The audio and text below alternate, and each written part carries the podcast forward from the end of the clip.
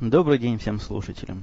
Сегодня 31 июля, примерно 3 часа по центральноамериканскому времени, и с вами второй выпуск подкаста «Атом Путуна». Э, прежде всего, хотел бы сказать спасибо за те отклики в подавляющем большинстве положительные, которые вы мне прислали. И даже появились первые вопросы. Вот с них, в общем-то, и начнем. По имейлу один из слушателей мне прислал вопрос про Чикаго, негров, опасности и вообще, насколько страшно в Америке жить. И я с этого вопроса начинаю, потому что вопрос, в общем, довольно типичный для тех, кто знает, что я из Чикаго. А Чикаго как-то в массовом сознании ассоциируется, видимо, с Аль Капоне, с какой-то преступностью, с массой чернокожих, которые бродят по улицам и режут всех без разбора. Ну, вот мои собственные впечатления по поводу всего этого дела. Действительно, в Чикаго есть такие места, куда белым людям лучше не заходить. Я, когда приехал в Америку три года назад, так вышло, что жил где-то с месяц в Южном Чикаго. А это, должу я вам, гадюшник еще тот. Э, выйти за пределы вот этих трех-четырех улиц, которые, в которых там тусуются белые, это был такой университетский район, и вокруг университета нормальная нормальная вполне человеческая обстановка, но вокруг страшное дело. Но не то, что на улицах убивают, раздевают и грабят, но, но все равно как-то как не по себе, как-то довольно-таки стрёмно. Я однажды по ошибке заехал в супермаркет, не свой, в другой район. Ну, там, района не знал, поехал, куда глаза глядели. И там на меня так довольно пугающе наехал один черный нищий. И бегал за мной, наверное, метров 200-300 со стаканом и кричал «дай денежку, дай денежку». Я ему дал мелочь, какая была, он все равно не отставал. Еле отвязался от него. По голове не дали, то спасибо. Говорят, что там случаи пострашнее бывают. А, ну, это так, крайний, совершенно крайний случай. А вообще-то в нормальных местах, где не гетто, и где не селятся исключительно черные, и где белому опасно находиться, вполне себе безопасная обстановка. Ходи, броди ночами, днями, никто тебя не тронет, никто тебе слова не скажет. Так что слухи про опасность Чикаго сильно преувеличены. А, вообще-то говоря, живу-то я и не в Чикаго в самом, а в пригороде. А пригороды здесь это вообще какая-то песня. С точки зрения безопасности, я думаю, это одно из безопаснейших мест вообще на Земле. У нас тут двери не закрывают, машины под магазинами оставляют с включенным двигателем, чтобы кондиционер, значит, не остыл. Никто это не трогает. Никому в голову не приходит. И... Ну, вот так вот, в общем. А, кстати, вы можете заметить мой голос сегодня гнусавее, чем обычно. Это что-то простуда меня подкосила немного. И да и вся семья у меня носами шмыгает, да и я в том числе. Следующий вопрос, который меня спрашивали по поводу, как ни странно, Table PC. Видимо, по ссылке подкаста слушатели, слушатель почитал в моем блоге о том, что у меня раньше был Table PC. Впечатления про него, конечно, двойственные. С одной стороны, игрушка весьма и весьма интересная. У меня был Tablet PC от Compaq. Э, по-моему, одна из самых первых моделей Tablet PC, которые были вообще. Он назывался TC, то ли 1000, то ли 1100, то ли 110. Ну, в общем, 10-дюймовый дисплей, э, процессор Transmeta, э, 1 гигагерцовый. И, в общем, игрушка ничего себе. Но вопрос, который мне задавали, он звучал в контексте, видимо, в контексте, может ли Table PC заменить обычный компьютер и как его сравнивать с обычным компьютером. А, на мой взгляд, это вообще разные весовые категории. Говорить о том, что Table PC, ну, во всяком случае, тот, что был у меня, может как-то использоваться как повседневный компьютер, по-моему, просто смешно. Для меня это был такой большой Pocket PC, причем не самый удачный Pocket PC, с которого можно было лежа на диване ходить в интернет, может быть, смотреть фильмы, но достоинство, конечно, это прежде всего большой экран, мобильность и перевод. Э, ну, то есть ему клавиатура не нужна, прямо по экрану. Тыкаешь его стилусом специальным. И он понимает, как нажатие клавиш и так далее. Недостатки. Вот у этой модели, что у меня была, экран был просто, ну, не отвратительный, но просто недостойный высокого звания компака. И время работы от батареи 3 часа. Ну куда это годится? Только уляжешься как следует, подключишься к интернету, там фи- фильмец посмотришь, уже батарейки надо заряжать. В общем, я не в восторге от того таблет PC, что у меня был. Хотя сейчас, говорят, есть некие лаптопы-трансформеры, и с ними вполне можно заменить настольный компьютер. Но, опять же, я бы на это не пошел для себя. Эм, да, кстати, вот, судя по всему, большинство моих слушателей набрело на мой подкаст с, с первого российского подкаст-терминала, который называется russianpodcasting.ru. Вообще идея замечательная, реализация, в общем-то, весьма и весьма достойная. То есть это такая лента всех, не всех, но, видимо, подавляющего большинства русскоязычных подкастов – где каждый желающий может зарегистрироваться, причем регистрация до мычания проста. В общем, меня даже удивила эта простота. Минимум деталей спрашивают. И раз, и ты зарегистрировался. После этого при помощи довольно простых формочек вносишь либо линк на файл, либо можно, видимо, на этот э, Russian Podcasting э, закачать файл. Я этого не пробовал, но, скорее всего, так можно. Э, вносишь описание, самое минимальное всего этого дела, и готово. Э, генерируется и лента подкаста RSS feed, и такой типа блога, такой айтем в, на самом сайте. Э, ну, в общем, весьма и весьма достойный сервис. И приятно то, что, в общем-то, все подкастеры там тусуются. И это то место, где, где, видимо, в будущем люди будут искать новые русскоязычные подкасты. По поводу искать подкаст, явно какая-то проблема есть с этим Russian Podcasting. Попытка найти по слову Russian Podcast или Russian... Извините. Этот телефон зазвенел, нас отвлекли. Ну, вот я возвращаюсь. Так вот, найти по ключевому слову Russian podcast или podcasting Russian что-нибудь такое на английском языке про подкасты написать, если ты хочешь найти русские подкасты, совершенно его невозможно найти. Мне кажется, что-то там с тагами, с метатагами не то, и Google его то ли неправильно индексирует. Мне очень трудно поверить, что там какой-то первый русский подкаст Максима, который, по-моему, то ли первая, то ли вторая ссылка – более популярный и более релевантный на эти слова. Ну, тут надо явно что-то подкрутить где-то в самом, в самом, в самом, в самом сайте. Второй недостаток, трудно сказать, что недостаток пожелания к этому сервису, это хорошо уметь генерировать не только такой обычный подкаст RSS feed, а еще такой, который совместим с Apple Music Store.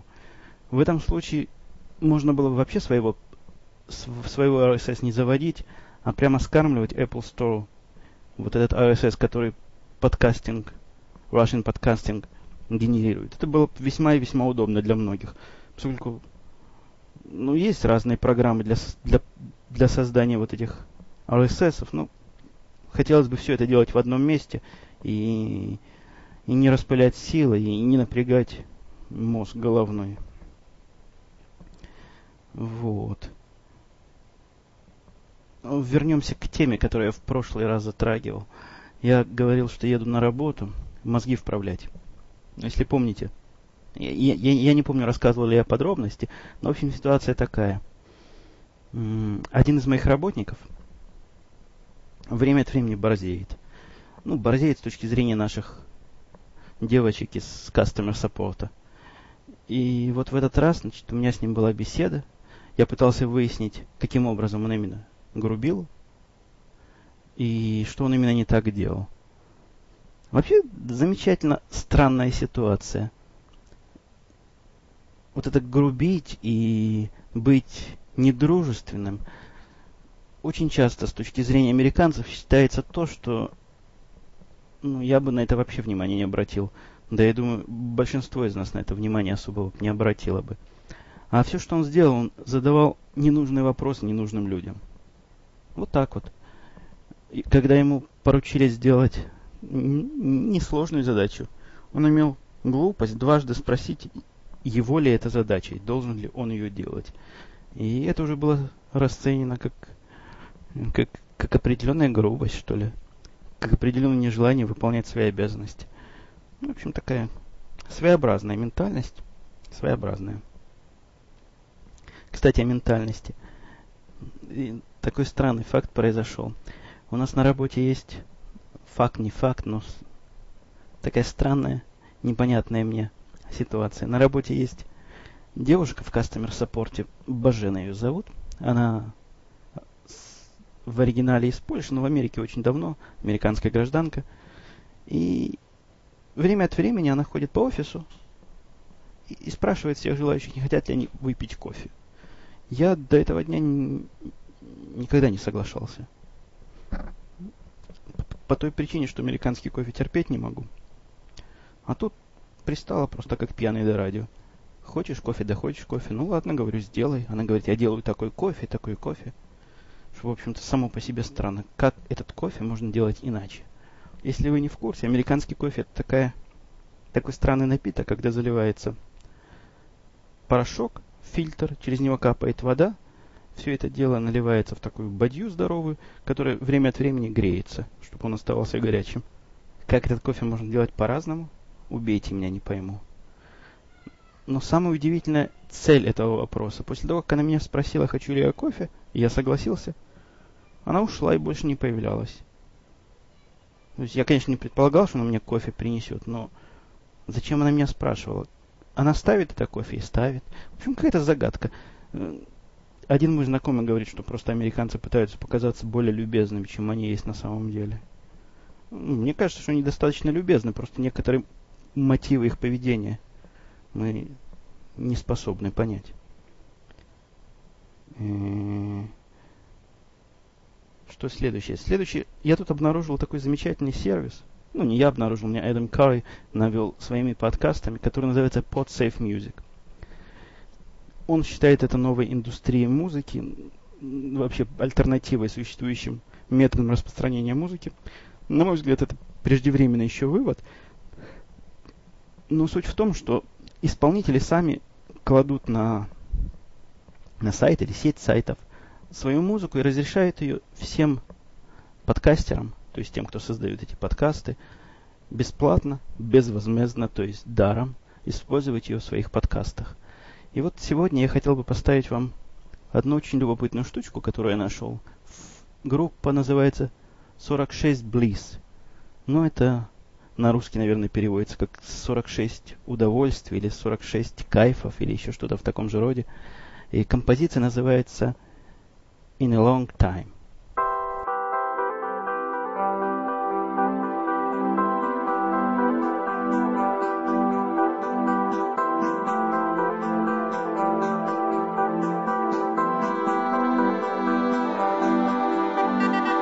I saw stars around your feet once, little lights like fish you swim in. Took off your hat, you turned your chin and time stood still on St. Mark's Place. We walked up through hills of times like this and times like those. We felt the heat of all the years. I filled my spill my tears.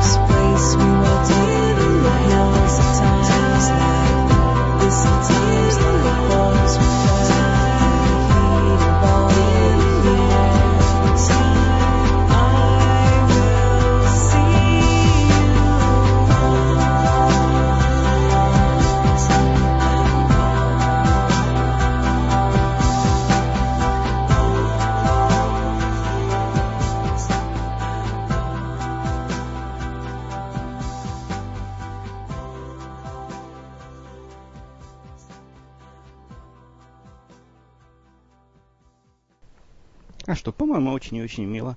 Совершенно профессиональная музыка. М, Дальше, какую тему мы хотели еще затронуть? А, Недавно произошел любопытный разговор с продавцом сигарет в ларьке. Тут вообще с акцентами история отдельная. Раз уж в голову пришло, расскажу. Как-то спускался я в лифте с работы. Мы на 34 этаже работаем. Где-то на этаже 30 зашел мужик в лифт. И ну, там принято в лифтах здороваться. Некоторые здороваются. Я, например, считаю это диким. А не суть, суть не в том. Он спросил меня, поздоровался, я ему сказал «хай». Он спросил, как дела, я сказал «fine». В общем-то, с этих двух слов, которые я ему сказал, он пристально так на меня глянул, говорит, а, говорит, русский. В общем, чем меня совершенно поразил. Почему Неужели такой акцент выдающийся? И как он с двух слов меня вычислил? Но пока лифт ехал до первого этажа, мужик успел рассказать, что он работал в Казахстане где-то в 90-х годах. То ли машины продавал, то ли, то ли делал. У него речь такая была неразборчивая, что понять было трудно. Ну так вот, возвращаясь к продавцу сигарет. Покупал сигареты, попросил, как обычно, Marlboro Ultralight. Этот тоже на меня посмотрел, продавец говорит, ты, говорит, наверное, из Югославии. Я говорю, нет, нет, не из Югославии. Он говорит, ну откуда ты приехал? Я говорю, последнее время из Израиля. Он так загорелся. О, говорит, Израиль, знаю, знаю, там Палестина. И начал задавать мне такие странные вопросы. В общем-то, совершенно удивительного характера. Ну, какие вопросы обычно спрашивают, когда про Палестину там и про Израиль? Там опасно, не опасно? А этот начал спрашивать, как трудно проехать через территории палестинские, если у тебя на этих территориях, значит, живут родственники. Я даже не сразу понял, что он имеет в виду. Оказывается, в его понимании весь Израиль это вот Израиль и Палестина, часть израильтян живет в Израиле, часть их родственников живет в Палестине, и они друг к другу в гости ездят. Когда я сказал, что ездить, наверное, я не стал разубеждать, что все не совсем так. Потому что и времени-то у меня особо с ним болтать не было. Но я ему сказал, что ездить так не особо и поездишь. Довольно-таки опасно. Он говорит, а, я понимаю, тогда, значит, лететь на самолете. Вот такое у него странное впечатление про Израиль. Там можно куда-то лететь на самолете. Тут в последнее время, даже не то, что в последнее время, меня уже довольно давно обуревала такая странная идея. Знаете, бывает, хочется странного. Вот мне странного захотелось. Настолько мне подкасты прикалывают, и настолько это интересная и концептуально простая вещь, что возникает такое чувство, что хорошо бы как-нибудь и обычное радио сделать подкастерным. То есть объясню свою идею. Я, например, люблю слушать «Эхо Москвы». «Эхо Москвы», как вы сами понимаете, в Центральной Америке, Central USA, то, что называется, на Мидвесте, в прямом эфире не словить. Единственный способ, каким я его могу слушать, это через интернетов. интернетов они передают в интернете MP3 стрим, я его могу слушать, но есть два но. Во-первых, время американское и время русское очень отличаются, и часть интересных передач я просто не могу послушать физически. А вторая проблема – это радио с собой в машину не возьмешь. Поэтому возникла, в общем, простая и, на мой взгляд, гениальная идея совместить обычное MP3 радио, стримовское, с подкастами. Для этого я начал разрабатывать проект, который назвал UPG. Ну, это такое предварительное имя, типа универсальный подкаст генератор или грабер или whatever. И, то есть, что программа это делает? Программа, в программе при помощи простого веб-интерфейса можно задать, какой стрим тебя интересует, какая интернет-радиостанция, задать скедулинг, то есть с какого по какое время ты хочешь производить запись, захват. И, и в общем-то, и все. Таким образом определяешь себе набор твоих радиостанций любимых или набор передач в, в пределах одной радиостанции, ну, тайм-слотов вот этих. Активизируешь программу, она сама просыпается в нужное время, захватывает MP3 стрим, сохраняет его в виде файла и автоматически генерирует э, RSS-ленту для подкаста. То есть к этому серверу, к моему, к моей, моя программа UPG одновременно является и веб-сервером, который сидит там на определенном порту. Локальный сервер, то есть это не для паблик использования, поскольку мне не кажется, что такой продукт э, приведет радиостанции в восторг. По-моему, что-то явно с лицензиями будет нечисто, с копирайтом будет нечисто, но для своего использования мне никто не мешает. То есть у меня локальный сервер, эта программа, и мой подграбер, в моем случае iTunes, чем вы пользуетесь, то и можете натравить, воспринимает этот автоматически сгенерируемый RSS как обычный еще один подкаст. У меня появляется в списке подкастов, там, например, «Эхо Москвы», передача «Контрудар». И все. Как только новая передача выйдет, как, и всякий другой подкаст, она за, окажется у меня в iTunes, и потом в iPod, и 33 удовольствия. В общем, вот такая идея. Проект уже, в общем-то, в рабочем состоянии, то есть он хватает, время можно заносить, является веб-сервером, умеет правильную RSS-ленту строить, RSS-фид, и даже iTunes его видит как следует. Ну, осталось, осталось, собственно, процентов 20 тех, которые занимают 80% времени. То есть вся косметика и весь user интерфейс практически не сделан. То есть все это, все, что задается, задается при помощи ну, не то что мудреных, но определенной сложности конфигурационных файлов. То есть в таком виде, конечно, людям это показывать стыдно.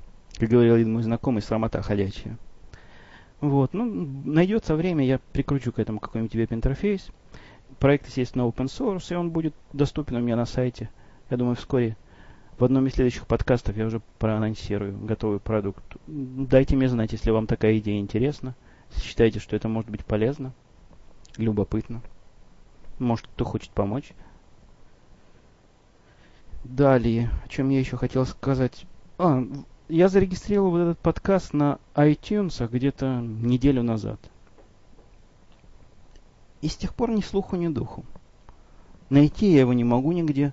Попытка повторной регистрации дает отлуп, говорит, такой подкаст уже зарегистрирован. Может, они какой-то там проверкой занимаются, типа, чтобы контент был без эротично-сексуального оттенка, или чтобы контент соответствовал э, заголовкам. Я не знаю, как они там. Может, ищет экспертов по русским подкастам. Но ни слуху, ни духу. Тишина. Я на многих форумах походил, посмотрел.